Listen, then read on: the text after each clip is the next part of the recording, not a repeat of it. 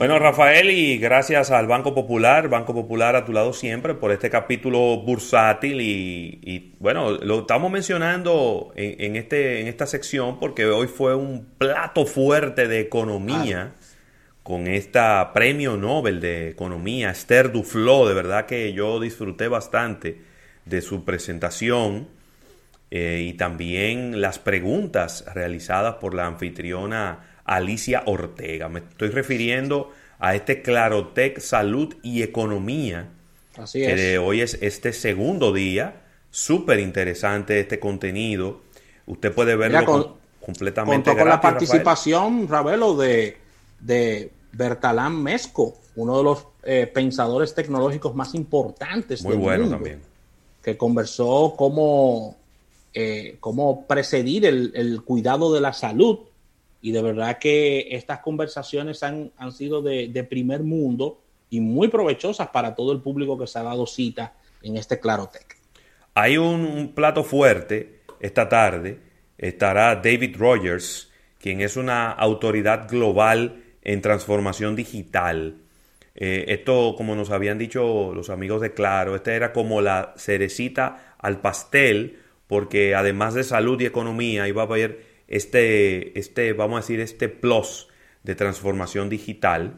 Y recordarle que usted solamente tiene que entrar a clarotech.do, clarotech.do o en los canales 10 y 1010 de Claro TV. Y ahí es eh, completamente gratuito, sin necesidad de registrarse.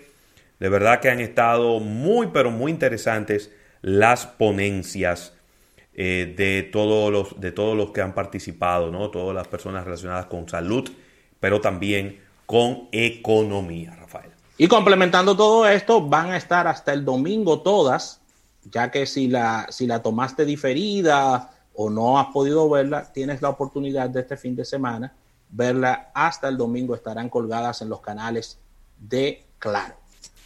Mira, le está yendo súper bien a Obama con su libro.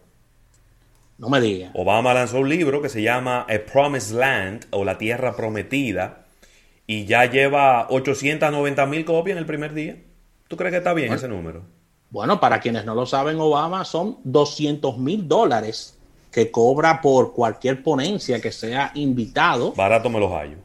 200 mil dólares es eh, la última cifra que recibí, que hay que cantearse para que el presidente Obama... Son sus memorias sí, con sus memorias y, todo esto. Así que qué bueno que le está yendo bien. Y él, y él siempre ha sido un gran lector y al mismo tiempo un, un, intelectual de bueno, ellos eh, está rompiendo récords en esa casa editora que se llama Penguin Random House.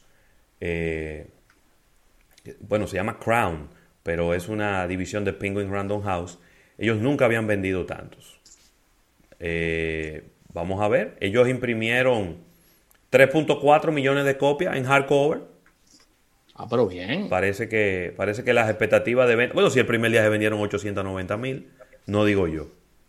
Así que eh, muy bien que le está yendo al, al expresidente eh, Barack Obama. Mira, en una noticia que yo sé que te va a preocupar, Rafael, y es que Volkswagen podría, esto no es seguro, pero podría desprenderse de Lamborghini y de Ducati.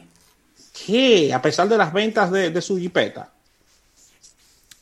Eh, ellos están hablando de esto como una posibilidad. El CEO de Volkswagen, Herbert eh, Dice, indicó durante una, una, llamada de conferencia con algunos analistas este lunes que la compañía está trabajando con una, en una reestructuración de estas tres marcas italianas y, que pudiera, una opción es separar esas marcas de la empresa matriz. No lo veo descabellado esto. Cada vez eh, el, mundo de los negocios está cambiando. Esto lo vemos en el retail, donde marcas como Procter Gamble han, han empresas como Procter Gamble han, han agarrado su, su, catálogo, su portafolio de negocios y han realizado ventas importantes de, marcas, muchas de estas icónicas de este portafolio, y se han concentrado en donde ellos entienden que su negocio puede crecer más, donde hay más rentabilidad y donde tienen más fortaleza. Entonces, Volkswagen tiene un, abanico de marcas importantes y esto de, desprenderse de dos no es una derrota, sino es un nuevo formato de negocio, señores. Eso es lo que está ocurriendo. Sí. Es, así de sencillo. Así de sencillo. Totalmente. Eh, vamos a... y esto, eh, adelante, adelante. Eh, esto tiene mucho que ver con economía y show business y entretenimiento. Atención, Víctor de Champs ya que se está confirmando en el día de hoy que la película Wonder Woman, La Mujer Maravilla, 1984, llegará a HBO más ante un seguro fracaso que tendría en el cine. Sí.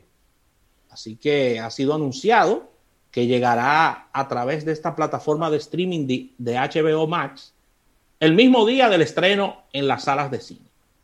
Es una estrategia en el cine y en HBO Max al mismo tiempo. Al mismo tiempo. Es una estrategia insólita, única en la historia que yo recuerde, no sé, alguien que me corrija, de que el mismo día que se está entrenando un blockbuster como este, se estaría estrenando en un, en un canal independientemente de que sea streaming, ver. Así que de verdad que ya a, esta película se le había cambiado la fecha tres veces, ya había que hacer algo. Ya estaba bueno, ¿eh? ya estaba bueno. Mira, yo creo que no es tan grave el tema, porque, a ver, ¿cuántos usuarios tienen HBO Max? Eso es una buena pregunta. Es una chilata de gente. Vamos a buscar ese dato. Eso no se compara ni con Netflix, ni con Amazon Prime Video. No, no. No se compara con nadie de esto. Entonces, HBO Max es una cantidad reducida de personas, es decir, que eh, hasta cierto punto no se va a canibalizar y es un servicio que usted tiene que pagarlo. Claro. Eh, entonces. Con una suscripción. Yo. Está difícil el, negocio del cine en este momento. Muy, complicado. Muy difícil. ¿Para cuándo fue que mandaron a James Bond? Se lo mandaron. Eso es junio, julio, por ahí del año que viene. Cuidado. A veces, Rafael, a veces es bueno, es, es mejor un mal arreglo y no un buen pleito y yo hubiera cogido unos chelitos, yo hubiera hecho un serrucho entre Netflix, Amazon Prime y hubiera cogido una borona para no perderlo todo. Estaban, pidiendo mucho, en el caso de James Bond. ¿eh? Pero te estoy hablando, ellos están pidiendo mucho, pero era mejor coger algo adelante, porque es que no se sabe cuándo es que los cines van a estar abiertos. Y ya se perdió el momentum. Ya se perdió el momentum. La gente habla de eso ya. Va a haber que otra vez volver a invertir para poner a la gente en eso. Más dinero, gastarle más dinero a esa película. Sí. De verdad que yo no lo veo claro. Yo creo que ellos tenían que llegar a un acuerdo y perder poco. Por no decir que iban a ganar dinero, perder poco. Pero ellos no lo vieron así y lo siguen moviendo, moviendo. Cuando viene a ver, le estrenan en el 2022. Así mismo, mira, Ravelo, Apple estará, estaría pagando 113 millones de dólares, ¿eh? Una, una, una multa. Eso es caja chica. Por ralentizar sus iPhones viejos. Esa ha sido una conversación que se ha llevado a cabo bastante en almuerzo de negocios. Eso es caja chica. Y la multinacional Apple ha alcanzado un acuerdo extrajudicial con Estados Unidos para pagar estos 113 millones de dólares por, haber eh, ralentizado deliberadamente sus modelos antiguos de teléfonos, es decir, del iPhone, y esto ha traído muchas eh, situaciones, sobre todo desde el punto de vista de branding. Los demandantes de esta coalición eh, fueron de 33 estados, Ravelo, entre los cuales están, bueno, no lo vamos a mencionar todos, los principales está California, Texas, Arizona. Pero 113 millones entre 34 estados, eso no toca nada, eso no da ni para pagarle a los abogados. Es verdad, eso está bajito. Ya lo fue. Puede robo Apple ahí. Pues te estoy diciendo que eso es caja chica, viejo. Eso, 113 millones. Eso, eso, eso, lo venden ellos en un día. En un día de audífono lo venden eso, e, ellos eso. Así que la firma que dirige Tim Cook admitió hace un buen tiempo que había ralentizado el funcionamiento de los modelos iPhone 6 y 7 mediante sus actualizaciones de iOS con el objetivo de que la gente lo cambiara, Ravelo, y, y para limitar sus baterías y eso, y que devolvieran, devuelvan eso, que le vamos de uno nuevo. Pero claro, pagando. Claro. Así que Ahí está. Salieron en coche. Ojalá, yo, yo lo seguiría haciendo. Es verdad. ¿Por y cuánto dinero me gané? Es un negocio redondo. Me gané mil millones y gasté 113. Digo, Ravelo, tengo que dar la nota Sí. de que el pasado mes de marzo la firma de la manzana alcanzó otro acuerdo extrajudicial por el mismo motivo, en ese caso con una demanda colectiva presentada por usuarios. No tengo la cantidad de usuarios, pero fueron 500 millones de dólares que se pagaron. Está bien. Hay que ver la, hay que ver la cantidad de usuarios que demandaron. Está bien. 600 millones. 613, sí. Exacto, 613. ¿Cuánto vendí? Uh, Ya. yo creo que ese error ellos lo calcularon antes. de Hace eso. rato, hace rato. Y eso explotaba. Sí, señor. Bueno.